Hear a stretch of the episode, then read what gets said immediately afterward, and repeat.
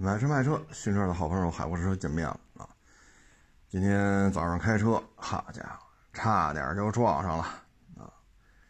地点呢就是五环往立汤路啊，从匝道盘桥下来，嗯，应该是第二个路口吧？对，第二个路口啊，就是从北呃从南向北开。这第二路口呢是一车，这车呀是一保时捷马看，深深蓝色吧，啊，这车怎么我们俩差点撞上了？我这边啊开过来的时候呢已经是绿灯了，所以我就速度也不快吧，三四十就过这路口，这限速是七十，啊，我三四十过这路口呢，前面也没车，我也没说可劲儿地板油啊，我三四十的速度嘛。万一有什么突发情况，结果呢，他就真来了突发情况。从我右手边，因为我这是绿灯啊，这右手边过来这个马看，啊，尾号 Q 九三，歘就横到我前头来了。哎呦，我操！我这闯红灯他我就我就赶紧就是急刹车，我说闯红灯怎么不开呢？你开过去，咱也躲开了。我就急刹车，我离这马看大概有个两米啊，我停住了。这时候马看呢，哎，看我停下来了，他就加油了，往前开。我这一脚急刹车，我后边跟了一个金色的道奇啊，然后呢，他没他没反应过来，他就没想到这路口我会急刹车，但是我不刹车不行啊。我就怼到这个马看这个驾驶员这个门上了，然后呢，他就啪向左一向我左边一掰轮，冲过来的时候呢，这不是这个马看不是稍微加了点油吗？往前开，这样的话呢，这个道奇又向我这边靠，我停那没动啊，就从保时捷马看这车屁股和我这车头的左前侧中间，啪一掰轮穿过去了。那这台马看是什么意思呢？他呢是想右转弯，但是呢，你右转弯，我前边呢是一个三车道，我前面是三车道，那你就右转弯从最右边车道拐过去不就完了吗？因为我我这边也是三车道，我走是中间车道，所以你要是从右转弯走最右侧车道这么拐过去呢，谁也不碍事儿，对吧？我开的也不快，三四十，这这。这个速度这么宽的路，你贴着右边拐一点事儿没有，啊，因为早上八点嘛，车也不算太多。因为立汤路早高峰是进城方向，我这从南向北是出城方向。他呢，这条路啊，立汤路比较神奇。我前面不是三条车道吗？三条车道左边是绿化隔离带，绿化左这绿化隔离带的再左边呢是公交车道，都是从南向北的啊，这路很宽。过了这个绿化带是公交车道，公交车道的左边还有一条车道，我们都是一个方向，所以这一段立汤路特别的宽，啊，你像我这就三条车道，然后左边是公交车道，公交车道左边还有一条跟我们同方向的车道，然后中间才是大的隔离带，那边呢是从北向南，我们这边是从南向北，所以这是一五条车道，它相当于右转，它要跑到最左边那第五条车道。要拐到那儿去，那这四条车道你不相当于横穿了吗？这还没把呀，就是我这三条车道和公交车道中间不还有一个绿化带吗？如果把那绿化带再算上，算一条车道的话，那这是六条车道了。你这么横穿，你说这怎么定性？你说他是闯红灯，你还说他右转，只要撞上了，他就是闯红灯。因为我撞他的时候，我们俩是九十度，九十度的夹角。你不要跟我说我想那样，我这是右转弯，撞上了它就是闯红灯。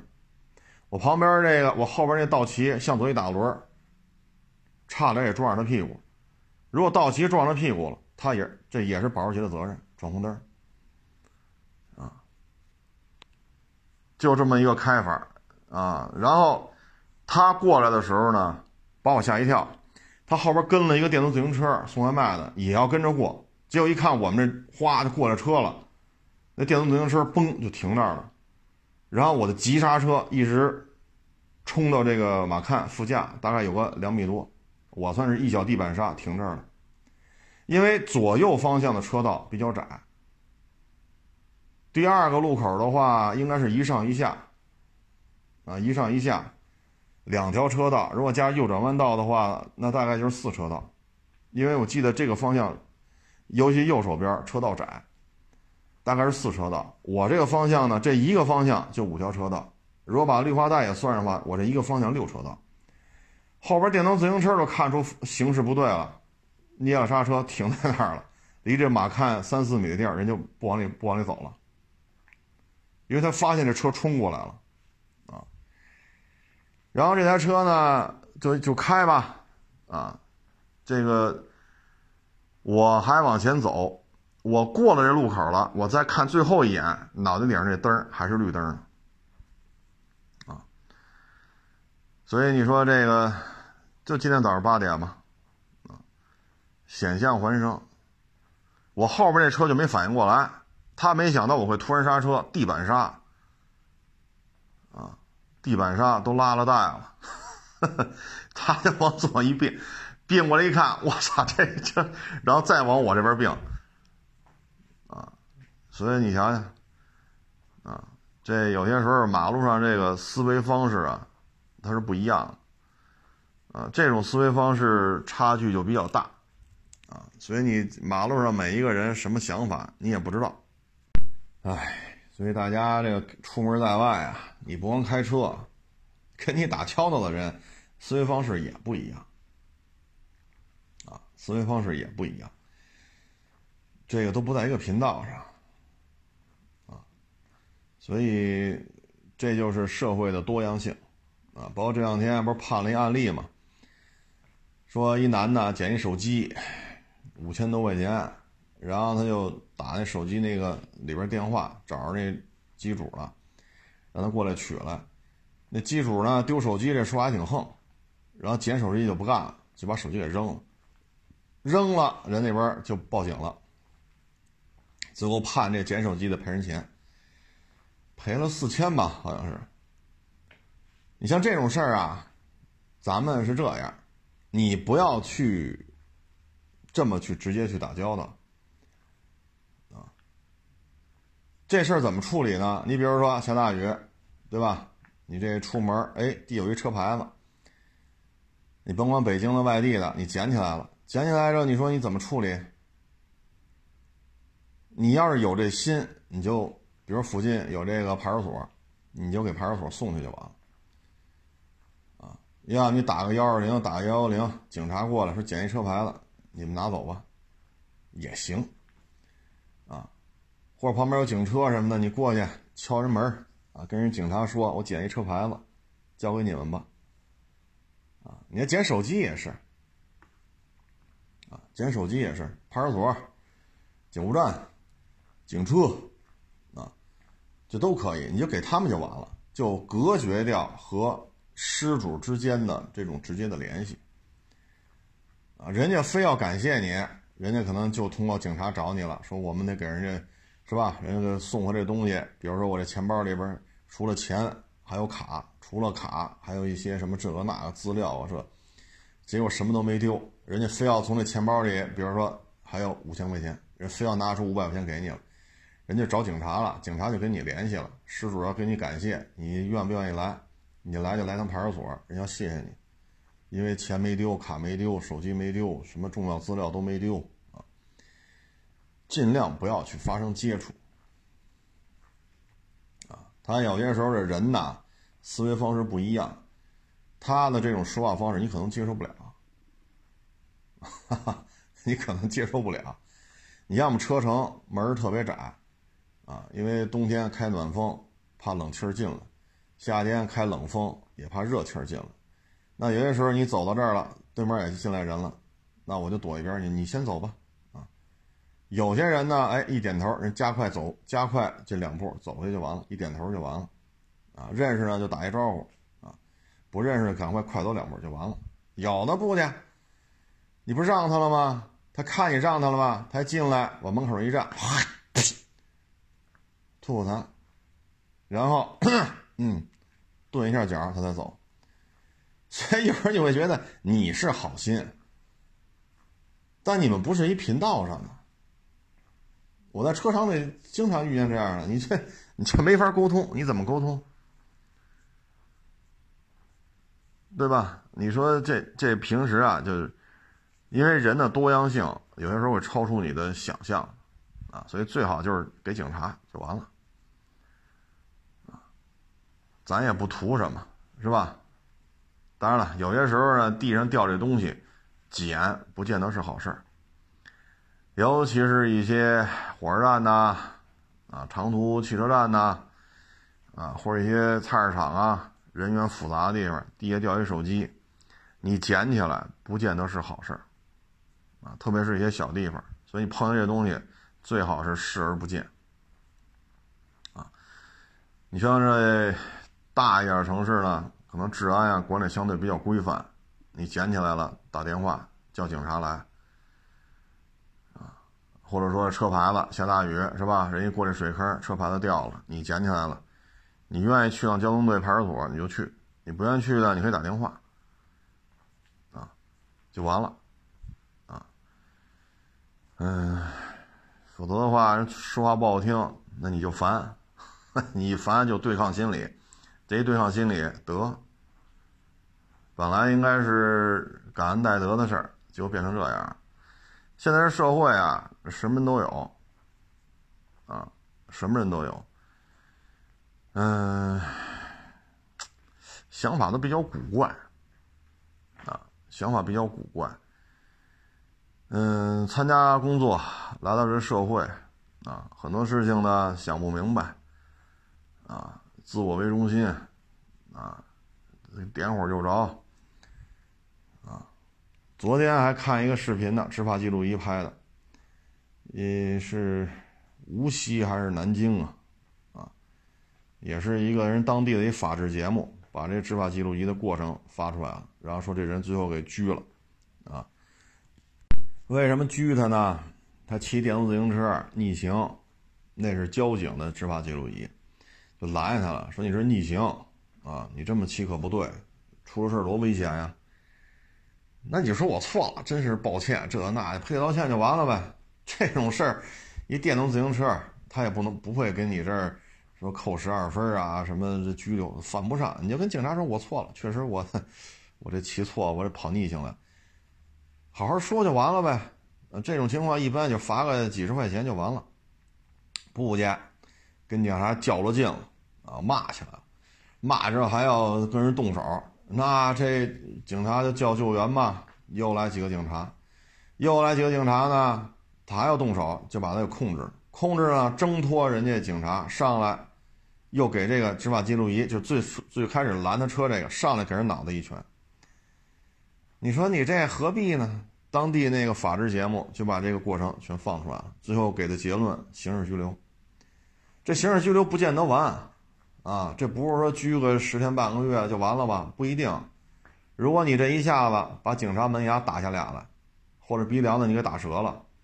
或者你找人脸上帮着一拳，眼眶子这儿打裂了，那这就不是拘留的事儿了，啊，鼻梁子打折了，这属于骨折，这就得进去，不是不是拘留了，不是拘留了，门牙打下来了，这就牵扯高昂的费用，对吧？人要求整容，人要求把这牙再镶上，大家知道这个镶两颗牙都挺贵的，而且你这种行为不可能走医保，你属于打架斗殴，把人给打了。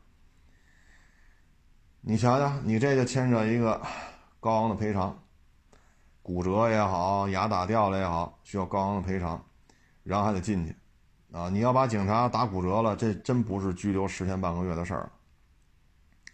自始至终我看这个没看出哪有问题啊，逆行了拦你，跟你说不要逆行，很危险，我就这样，你管得着吗？有本事你打我呀！我操！我现在这人都什么想法？这都是。你跟警察这这不是较劲了吗？啊，还要威胁人家，那周围警察就过来就要控制他。好，这跟别的警察动完手，不挣脱了吗？上来给这个警察脸上就来一拳。哎，这个呵呵，您这个放出来之后，这工作怎么怎么弄啊？你说哪个老板能留着？说你咋没来啊？这这这么多天，啊，进去了，什么事儿啊？把警察给打了，嚯！那你警察都敢打，而且对方三四个警察，您都敢上去打去？那您还有谁不敢打呀？就哪个单位愿意用你？这完全就是自己想不开，啊，完全自己想不开。他不是一频道的，啊，不是一频道的。你看，有人坐地铁也碰见警察，站了三四个，带着四五个辅警，一排排一排，所有从这儿过的人都要查身份证，那就给人看不就完了吗？你说没带，这有驾照，那也行。说驾照也没带，你跟他念，身份证号念一遍，警察输进去了，他也会出你的照片。警察一看对得上，行，走吧。不就这点事儿吗？我去年夏天就天通苑北，一男的，T 恤裤衩也这么热吧，三十七八度，三十八九度，确实热。然后呢，就都查查呗，我也查，然后给人给人看看完就过吧。结果呢，就吵吵起来了。那穿裤衩背心那男的，我就不让你看，你算干嘛的呀？我有权利，我就不给你看。得，这一下这几个警察就给他围那儿了。这是我们的工作，我们就在这查身份证，请你出示身份证，就不给你看。我这都，那你就吵吵吧。那你这肯定是走不了了。他的任务就在这儿站一排，对吧？三四个警察带三四个辅警。他就在这查身份证，他有权利查，都穿着警服呢，你还就跟他较劲，就不让他查，那你这最终你说不让查，能让你走吗？他查身份证干什么呀？是不是？就是找这些谁是在逃的，谁是通缉的，啊。后来我也没看，因为这不是着急坐地铁嘛，回家嘛，啊，齁老热，唉。反正我 凭我的感觉，这哥们儿肯定走不了。啊，检查你就让他看不就完了吗？你没带，你跟他念，念完了他那机器里一录你身份证有照片，一看对得上，底下也没有什么通缉啊、在逃啊，你这该干嘛干嘛去就完了吗？你在这较劲，这一下你说三四个警察、四五个辅警，这一下八九个人，你怎么跑？你怎么跑？你跑得了吗？再说它是通道，这通道后边安检那儿一堆保安，前面入口那儿一堆保安，你怎么跑？你往哪边跑？手台一喊，两边一封门，你跑都跑不了。而且这本身这儿就八九个人，三四个警察，四五个辅警，你说你这，你是还打算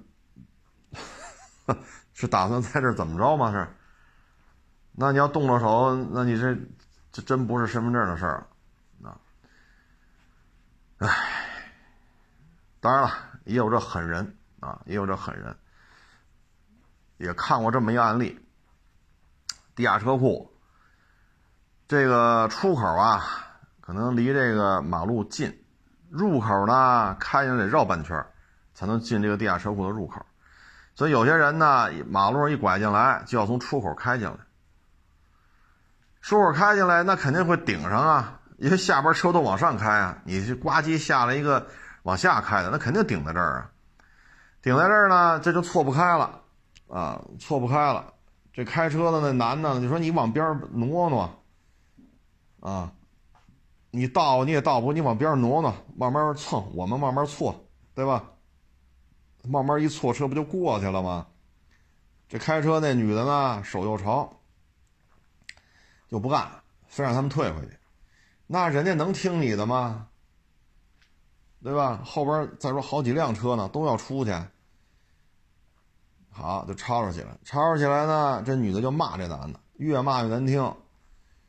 然后呢，这男的就急了，上去就就打了这这女的，大嘴巴抽了，抽完之后那肯定报警了，报警呢，这警察就来了，啊。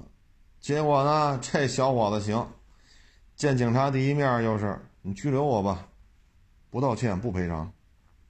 嗯，警察一听，你这 什么情况呀？这样，他说我就不赔偿不道歉，你现在拘留我吧。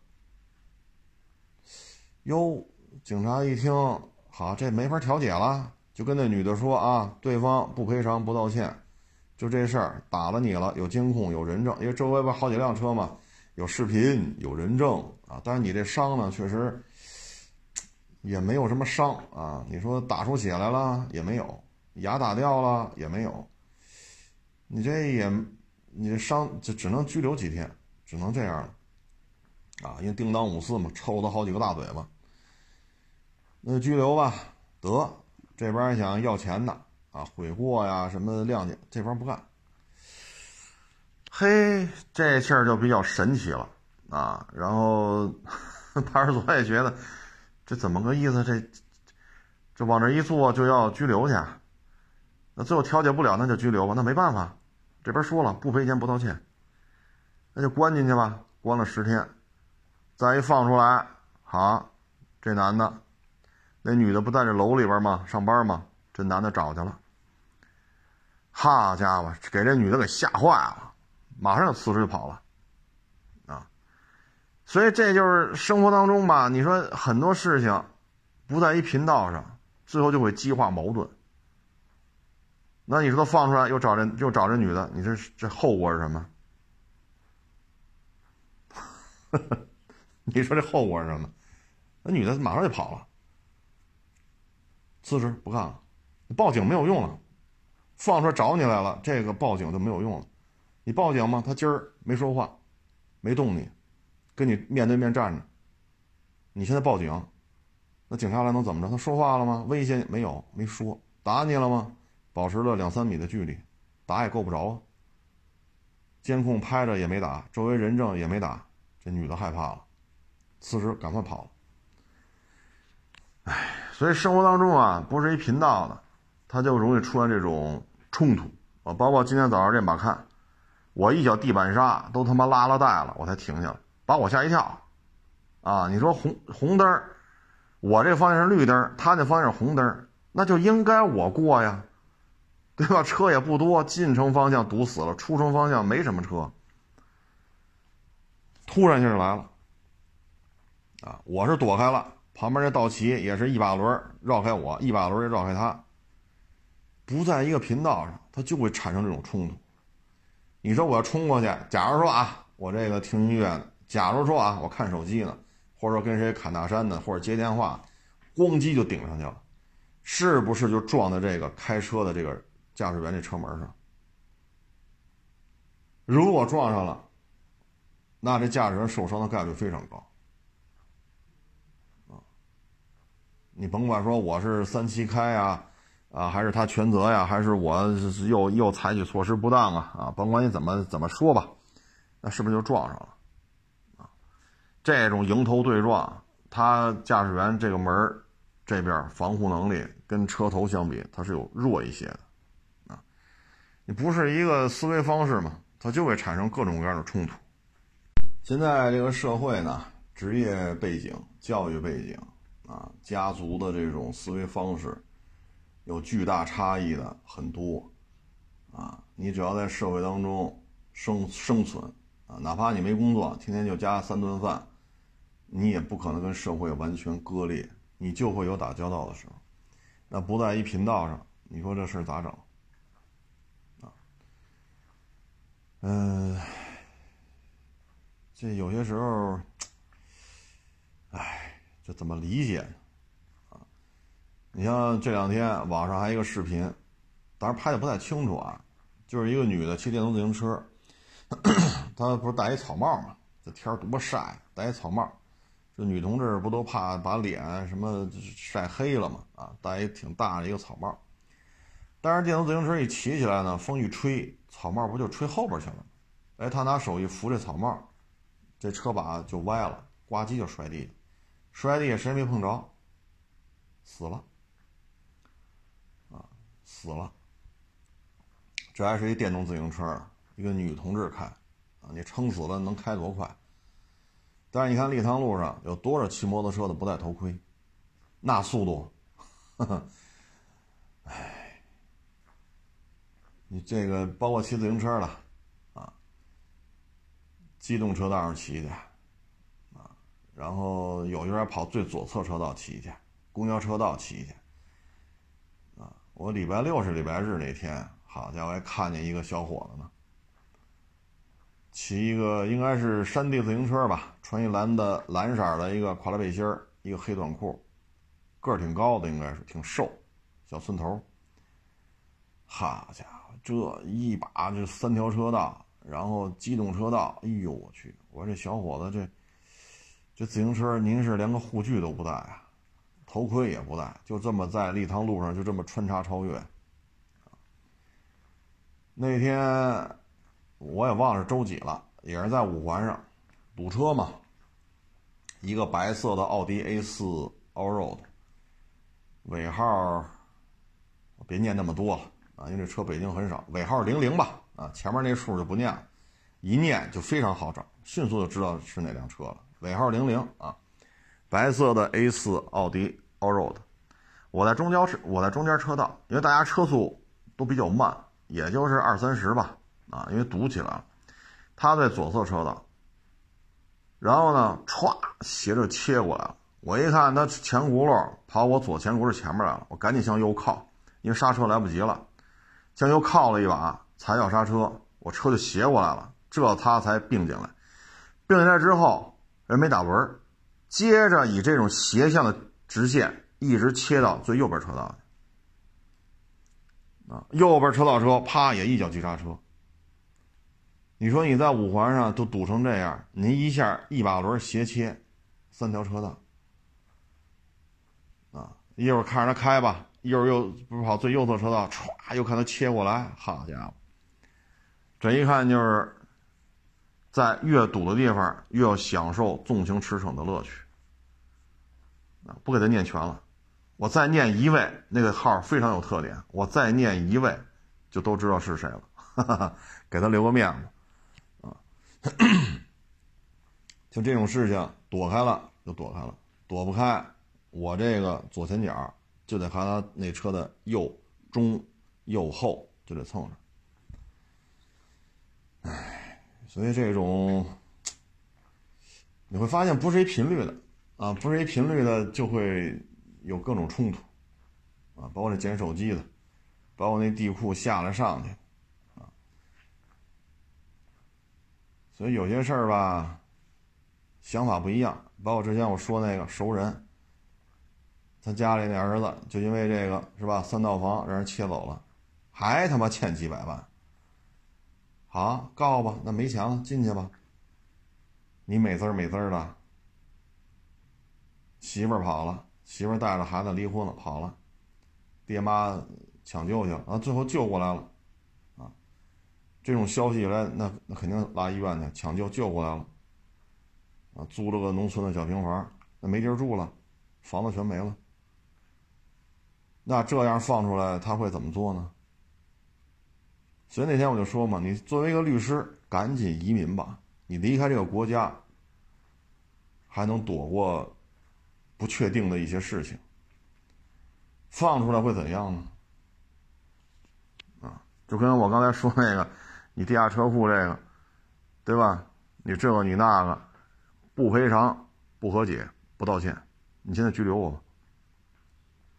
得，警察也说这还提这要求呢，很少见，不都得要求能不能不拘留？这这还就不好办了，不道歉、不赔偿、不和解。得，那就跟那女方说：“你这伤也不够啊，只能拘留。人家不道歉、不赔偿、不和解，就要求拘留。进去就说这点东西，别的不说了。那就拘吧，拘放出来，找你去了。唉，所以这个社会啊，这个复杂性啊，这个多样性啊，呵呵。”这个有点意思啊，这还是能说的，还有些事还不能在这说。说完这，是吧？这事儿大了，这节目就没了，只能见面聊。他有些事儿后续就就不可控了啊。唉，所以我们出门在外吧，啊，你包括这开车啊，坐地铁，这个社会的这种复杂性、多样性啊，确实。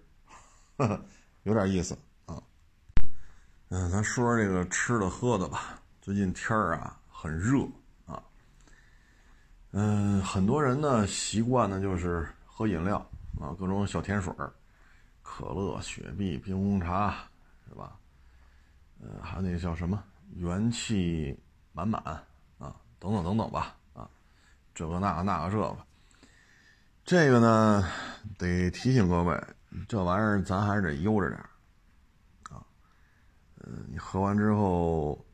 对身体没什么好处，啊，嗯，所以咱们呢说天热，啊，最好呢还是，呃，比如说你凉白开，啊，或者矿泉水你像我们小的时候，啊，好运动嘛，啊，到什么程度啊？游泳游两千米，游完两千米觉得没不行，不尽兴，还得踢球去。那真是我要你玩摩托去，好家伙，这个精力旺盛啊，都不知道干什么好。像那种时候呢，也不像现在，啊，这这这个这个这个，是吧？那会儿我记得第一次喝可乐的时候，还是兑水喝呢。这玩意儿怎么这味儿啊？兑点水喝，啊，我们那会儿喝麦乳精，这就算是奢侈品了啊。所以我们那会儿怎么保持这个体力啊？就是运动量这么大，啊，天热天凉根本就不在乎，没有这概念，啊，没有这概念。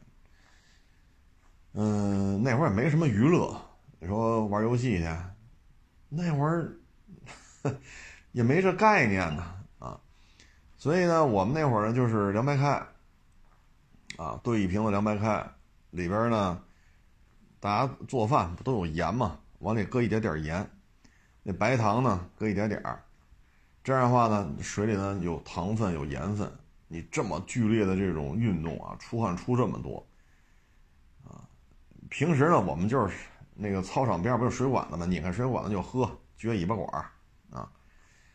但是天热，像现在这温度啊，这么去游泳啊、踢球啊，好家伙，或者推杠铃、玩哑铃啊。你出汗这么多，光喝那就不行了。我们就喝这个，啊，就是一杯带一瓶的水，撒一点点盐，撒一点点糖。喝完这个之后呢，你在这种出汗出的特别多的情况下，它不会怎么怎么着啊。嗯，所以咱们尽量还是，因为我身边我看很多啊，二十来岁的，啊，十大几岁的，天天。什么可乐、雪碧、北冰洋，是吧？然后冰红茶，其实这边糖分非常的高，啊，嗯，常年这么喝没有什么好处。还有那说是无糖饮料，无糖饮料你也别天天拿它当水喝，你就喝点矿泉水啊，或者家里有凉白开，你像这天儿，你说有些人压力大上火，那你搁点这个。其实很多这种茶呀，都是自己配出来的，啊，自己配出来，有些去火的，啊，有些治嗓子疼的，啊，等等等等吧。你这个，你问问家里老人啊，一般都知道怎么配这种东西。不论是南方北方，然后拿水开水，开水冲开了，啊，冲开之后晾凉了再喝，啊，也可以保持你的体力，啊，所以千万别养成这种习惯啊。这个喝多了没有好处，就说无糖饮料、无糖可乐，咱也少喝，啊，就喝点矿泉水啊，或者自己家里带点水啊，然后开水的时候呢，沏一些茶啊，这个对身体也是一个调理，你喝这种东西喝多了没有任何好处，啊，再一个呢，前两天我看一个投诉吧，就是去一五星级大酒店。说是几千块钱一桌办酒席，人娶媳妇儿嘛。结果呢，这一桌十好几个菜，一桌报价呢好几千，人订了十好几桌。就吃的时候发现了，就那个什么凉菜啊，有有有两道凉菜，还有一个汤是现做，剩下都是预制菜。人家就不干了，不干了呢，那投诉吧。但是人说了，我们只是保证你什么什么菜呀，对吧？你说这鱼，这就是这鱼啊；你说这肉，这就是肉啊。对吧？那你没说这是预制菜啊，这个那个，人家结婚办婚礼的就不干了，说你们这成本太低，收费这么高，最后弄的是预制菜啊。那天呢，还有网友给我发私信，他说现在啊，就那个包子、饺子、馄饨，他们弄那馅儿都是预制的，预制馅儿啊。所以这种东西，哎。你要说咱就在家吃呢，可能有些有些人可能忙不过来，啊，所以老去订外卖。那现在订外卖呢，又为了降低成本，为了增加送餐的速度，左手降低成本，右手增加速度，啊，提升送餐的速度，啊，或者出餐出餐的速度。所以现在这菜越做越糙，越做越科技与狠活啊。这个预制料包让很多厨子都没事干了，啊，之前咱们也说过糖醋汁儿，啊，现在做饭也很多人不勾糖醋汁儿了，直接拿番茄汁儿了，所以你说这事儿咋整？你比如说豆豉鲮鱼，豆豉鲮鱼圆白菜，啊，这豆豉鲮鱼呢，咱就买罐头就完了，啊，你像那小黑豆，那你油。下锅是煸一下，煸一下小黑豆，出点那个豆香、油香。因为小黑豆里边是有那个油的，啊，那罐头里那点油是吸在豆里边，油温起来之后，小黑豆一煸，豆香、油香就出来了，那这个菜呢，实际上是是需要勾糖醋汁儿的，糖醋汁儿勾完之后，那个鲜就出来了。因为你这个豆豉鲮鱼，这是罐头里边的鱼，这不是活鱼。它是罐头里边的，所以你要加这糖醋汁儿，把这个鱼啊，就把这道菜的鲜得提出来啊。但是现在你说有几个这么做的啊？油麦菜啪啪一剁，对吧？豆豉鲮鱼和这一锅下啊，反正油一炒，稍微点点酱油啊，点点盐啊，齐活出锅了。啊就没有人再去勾这糖醋汁儿了，因为什么呢？你要降低经营成本，你要提高出餐速度，降低成本加油不是什么加油去了，就是加糖加醋，这肯定会增加你的成本的啊！你别看就那一点儿，一个菜加一点，十个菜呢，一百个菜呢，还有一个就是出餐速度，你要拿炒勺在里边加糖加这个醋，慢慢勾，这至少也得二十秒、三十秒啊，它需要时间的，一个菜耽误半分钟，十个菜呢？所以现在很多做这个饭啊，就是降低经营成本，提高出出餐速度。降低成到降低经营成本，跟外卖平台有一定的关系，因为它要抽三十个点。这道菜，比如说盖饭吧，啊，就什么什么什么盖饭十八，他要抽三十个点，那到商户手里剩十二了。那你外卖呢，还要给你弄这个塑料袋、餐盒。啊那你在店里吃呢，可能这盘子我可以来回刷、来回用的，但是你这个餐盒就拿走了就回不来了，成本还增加了。你可以，你要是收餐盒费这个那，可能还影响你销量。那你不收呢？这成本在十二、十八块钱的这个售价里面就剩十二，十二再去把塑料袋、餐盒这些再加进去，那你十二块钱都不到了。那餐饮业的利润有这么高吗？没有这么高。这么抽点的话，谁也受不了。所以呢，只能是降低经营成本。你比如说豆豉鲮鱼油麦菜，我就给你降低糖醋汁这个环节啊，不叫降低，直接删掉啊。包括你这种鱼，就是从罐头里扒拉出来和这个菜一起下锅，这鱼和菜不能一块下锅的啊，不能。所以你看，一个简简单单的豆豉鲮鱼油麦菜，现在这个。嗨，呃没办法，啊，没办法，很多我觉得有这个条件的话呢，应该把这些菜谱呢保留下来。你看看这个菜谱，当时一代一代传下来的时候是应该怎么做？很简单，不用太说说五几年、六几年，不用那么远，二十年前怎么做，现在怎么做，差距就很大了，啊，差距就非常大了，唉。所以现在这都是速食化，啊，饮料呢这个代替了水，啊，外卖呢代替代替了在家这个开火做饭啊，这个都是需要怎么说呢？你说完全取缔外卖也不现实，他确实年轻人就很忙，啊，你让他去买菜去，或者洗呀、摘呀、切，对吧？你这个，你这一天你还想吃口肉，你再把这肉弄弄，那这时间就很长了。现在大家压力那么大，不是说谁好家伙五点下班，五点十分进家门，不是说直住一体，对吧？也不是说所有人都不用加班，那这种情况之下，你再让去做饭，确实也忙不过来。所以外卖呢有它生存的空间。那外卖这种形式如果成为餐饮业的主旋律，那就意味着必须降低经营成本，必须提升出餐的速度，所以这事儿就无解。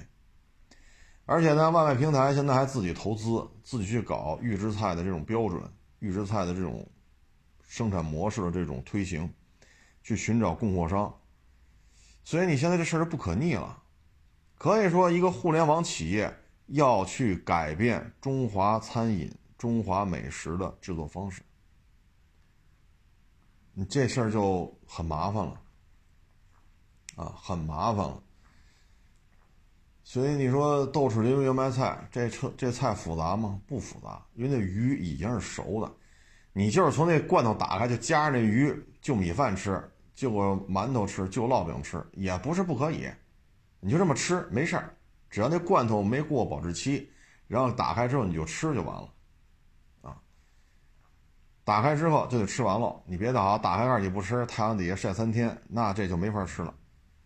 所以这种东西怎么让它做出鲜来，啊，怎么让一个已经加工然后进罐头，罐头再拿出来，怎么让这鱼鲜味出来？所以你看，很多现在饭馆都是由于都是鲮鱼油麦菜，味儿不对，啊，鱼加工的也不对，啊，但是你去跟厨子说去，厨子也，哎呀，人家不人家不瞪咱一眼就不错了，这就是现在，啊，所以你看咱们这年轻一代，饮料化、外卖化，啊，喝水全是饮料，吃饭全是外卖，问题就在这儿。包括那个铁板鱿鱼，铁板鱿鱼本身这种东西啊，你从海里捞上来，你就必须迅速给它冻上，然后呢才能长途跋涉给你拉过来。拉过来之后呢，它就化冻，化冻之后就必须制制作，否则的话这就臭了。啊，所以这里边呢有些啊真是冻冻完了解冻，然后就给你烤，烤完就吃；有些是加了一些防腐剂了。怕它臭，啊，等等等等，所以有时候吃东西吧，真是也挺无奈的，啊，哎，这个也是现在比较头疼的一件事情，现在这个餐饮业啊，可以说被互联网霍楞的，很多东西已经变了味儿了，啊，很多东西变了味儿。嗯，但凡你要是精工细作，那你出餐速度就慢，人家客户就不干了，啊，就包括咱原来说那麻婆豆腐，啊，你剁这牛肉丁了吗？哈哈哈你这大夫，你这个你这豆腐切成块了吗？你切完块你焯水了吗？焯水时候你加点什么鸡精之类的了吗？你焯完水之后，你这豆瓣酱是自己熬的吗？对吧？你炒这锅底儿的时候，你这怎么放的？先放什么，后放什么呀？因为你炒锅底儿时必须把牛肉炒香啊，牛肉粒儿得进这个锅底儿的香味儿，香味儿啊，对吧？然后才能说下豆腐块儿，然后再加加水，加完水之后收汁儿，收完汁儿之后勾个芡，然后再一出锅，出锅上面有的撒点这个撒点那个，就绿叶那个。叫什么青蒜还是叫什么小葱啊？哎，反正各地做法不一样吧，撒一点然后上面呢，有的呢还拿那椒盐上面，有的拿那辣椒末，拿拿那个热油呲一下，有的椒盐有的花椒盐然后呲一下，不一样。然后呲完之后再搁这个青蒜呀或者什么的，所以各地做法不一样。但是就这个流程下来，做一道麻婆豆腐，怎么着也得二三十分钟，怎么着也得一个时间。啊，从把豆腐切块、焯水、避水，然后切牛肉丁儿，然后炒锅底儿，牛肉粒儿什么时候下？啊，把这锅底炒出来，然后下豆腐、下汤，收汁，咕嘟咕咕嘟咕啊，然后就刚才说那些流程吧，是，呃，呲一下这个麻椒的这个，还是呲一下这种椒盐儿，啊，还是这时候清算什么的就下锅，热油冲一下，还是出锅撒一下，这收收尾不一样啊。那这个流程下来怎么也得二三十分钟，否则的话收汁的时间不够，你收汁时间不够，豆腐就不入味儿。同样，你豆腐之前不切成这种块儿，不去下水焯，不去加点儿这个鸡精，你这豆腐那个豆腥味儿也去不掉。所以这之间它是衔接的，那个焯水就需要时间，这边炒锅底儿还需要时间，你这边豆腐块下去之后收汁儿还需要时间，这都是慢活儿！你可以把牛肉粒切的时间放一边。啊，提前切好了，那时间可以剔除掉。但是焯豆腐，豆腐炒锅底炒完了，豆腐下锅有汤汁，然后收汁，咕嘟咕咕嘟咕，这些时间去不掉。所以这个麻婆豆腐正经八百捋一遍，我觉得啊，三十分钟，甚至于更长。然后再去收汁，然后出锅怎么怎么着，收尾怎么样，就看各各位掌勺大师傅的玩法了。那现在做外卖可能吗？都是预制料包，一搅往锅里是就一加热，然后往那个你不是盖饭嘛？这一盒的米饭，那一盒的菜，这菜这麻婆豆腐就微波炉或者热水热水那个桶里边一加热，搅开往上一倒，齐活啊！所以这道菜哪个是现做的？米饭啊，你点一麻婆豆腐，点一宫保鸡丁，点鱼香肉丝，对吧？再点两碗米饭啊。再再来个什么，呃，木须肉啊！最后发现了，全是预制菜。你点到现做的，就这两份米饭，人锅里边现蒸的，啊！所以这里边差距真是越来越大了啊！互联网对于我们的生活，怎么说呢？一方面加快了这种效率、速度，啊，另外一方面呢，对于很多这种精工细作的东西呢，可以说实现实现了毁灭性的打击。啊这是我个人理解，这也因为过去的工作经历吧，像豆瓣酱，原来自己熬，都是买来我认为还不错的豆瓣酱，然后回家二次加工，这一加工就得几个小时，可累了啊。然后熬的时候呢，红油都溅出来了，它冒泡了，溅在身上也你看多烫啊。然后再晾凉了，晾凉了再装盒，装完盒再搁冰箱里头。我记得有一年吧，家里边做饭，啊，然后这个就来好多人来吃嘛，平时聚聚，结果呢，吃完饭为了做的是麻辣螃蟹吧，结果呢，螃蟹吃完了，上冰箱翻去了，啊，把我剩下那个不到一盒吧，三分之二盒吧，可能是，把那一盒酱给拿走了，说这螃蟹这么吃可太香了。就能螃蟹能买得着，这酱弄不着，把你家酱交出来，然后把我们把那酱给拿走了。这一说也得快二十年前的事儿，那会儿好做这个，还有包括那个酸梅汤，酸梅汤自己是可以熬的，这个方子你在网上是能找到的，就酸梅汤的方子，我原来也去熬，啊，然后一有我记现在记不太清楚了，反正酸梅汤是。菜市场一般的菜市场都能买着，啊，不用太复杂。买完之后你就回去煮，就去熬，然后晾凉了之后也是装在这个小瓶里边，放在那冰箱里冷藏。那个是纯天然的，就放那几块冰糖是跟糖有关系，剩下的都不都都是这种各种，呃，自然植物的这种结晶，啊，包括点一点一点点桂花。啊，这都能都能买着，菜市场都能买，而且真的不贵。但是这个特别耗费时间。你说煮一小碗那也不行，你不够喝的，都是那缸大缸中锅啊，弄满满一锅搁那煮。煮完之后晾凉了，装瓶里搁冰箱。所以有时候这个一喝，你这是酸梅汤的那个粉剂，然后加水冲出来，一喝就能喝出来，因为原来熬过这东西，一熬出来一喝什么味儿？你这什么味儿？啊，包括这豆瓣酱，一吃就不咋地，一吃就他妈是预制预制包，预制料包里边那个豆瓣酱和你熬出来豆瓣酱不一样。你把我它放在冰箱里头冷藏，你打开盖儿㧟一勺，你打开盖儿那味儿一闻你就有印象。你再看它炒熟的那个，哎呀，你说咱们拿这豆瓣酱做出来的菜炒熟之后什么味儿？他那炒熟什么味儿？所以有时候去饭馆一吃饭，这他妈是预制料包，这个什么次品，你一吃就能吃出来。我现在吃饭的诉求就是吃完了不窜稀，吃完了不上医院，这就是好饭馆。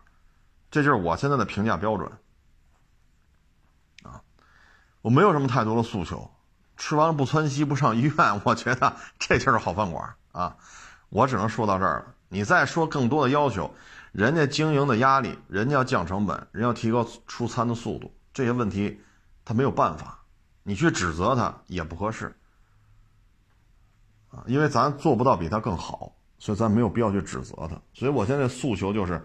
这饭馆吃完了不上医院，这就是好饭馆，啊，或者说茅房一趟一趟的窜去，咱只要不这样，这就是好饭馆，啊，你还能说什么呢？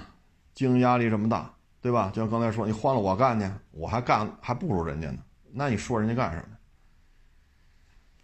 么？哎，所以互联网对于中华美食、对于餐饮业这种根基的这种侵蚀、这种动摇、这种颠覆，我认为。从传承的角度来讲，弊大于利，这就是我个人的感觉啊。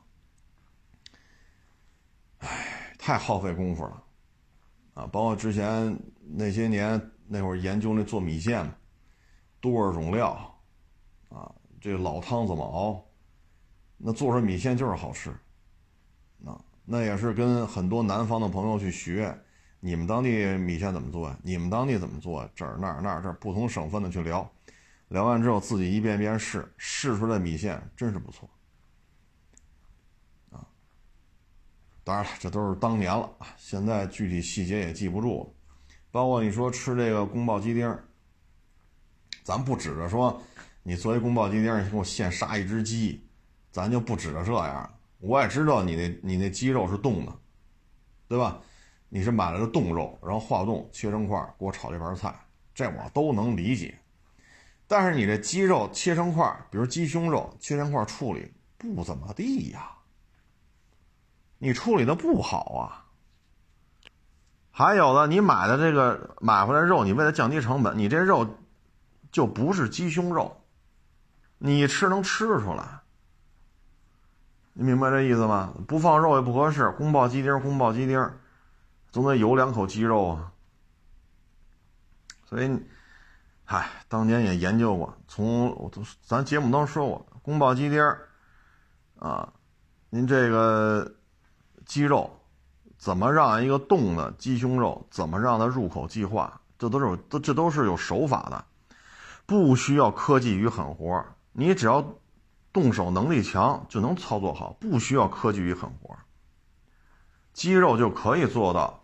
入口即化，包括你这宫保鸡丁里边这个，你这个豆这原来这这原来咱也讲过，这道菜难就难在这几个点。第一，这花生豆怎么给它炒熟、炒香，不糊不生。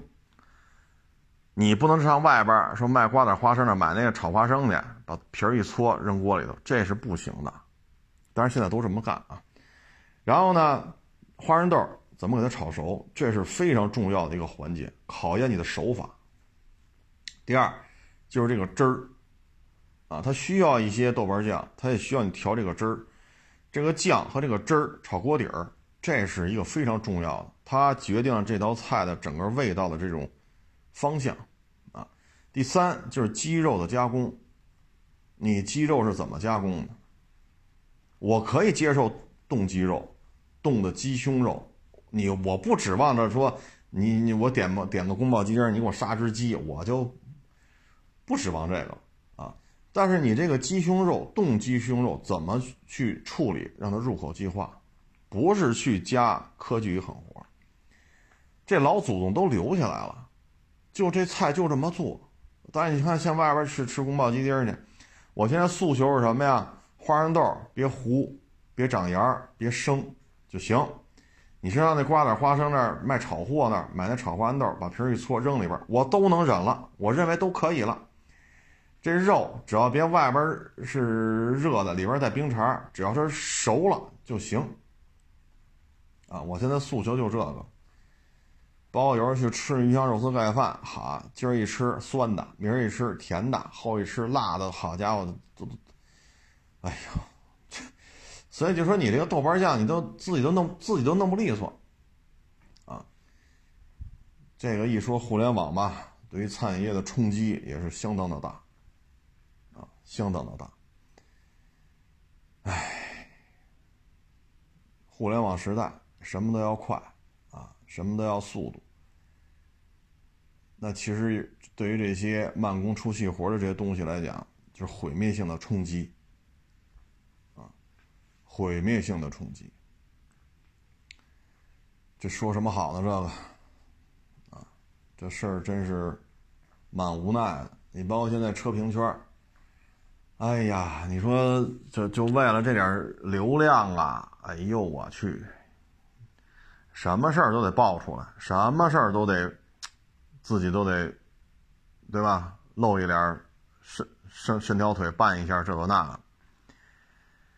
唉，有的说平台要签约啊，这个但是签约名额有限。那现在说就咱们一个名额了，就咱俩，那怎么弄？下绊子吧。那家伙演的这零零七那那谍战剧也不过如此吧？这玩意儿就差，当然没有枪，没有手榴弹，没有火箭筒啊，也没有战斗机，也没有坦克，就是这个之间就这点事儿。哎呦，为什么呢？平台签约的就这几个人，就这几个名额，签完约之后拍一个片子给你多少万啊？少的几万，多的几十万就定制了，这个那个。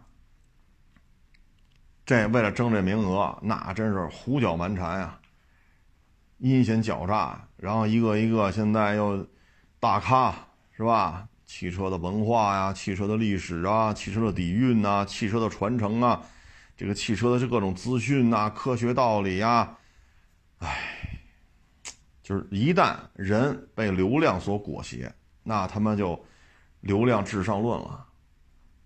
你看新车这圈子里。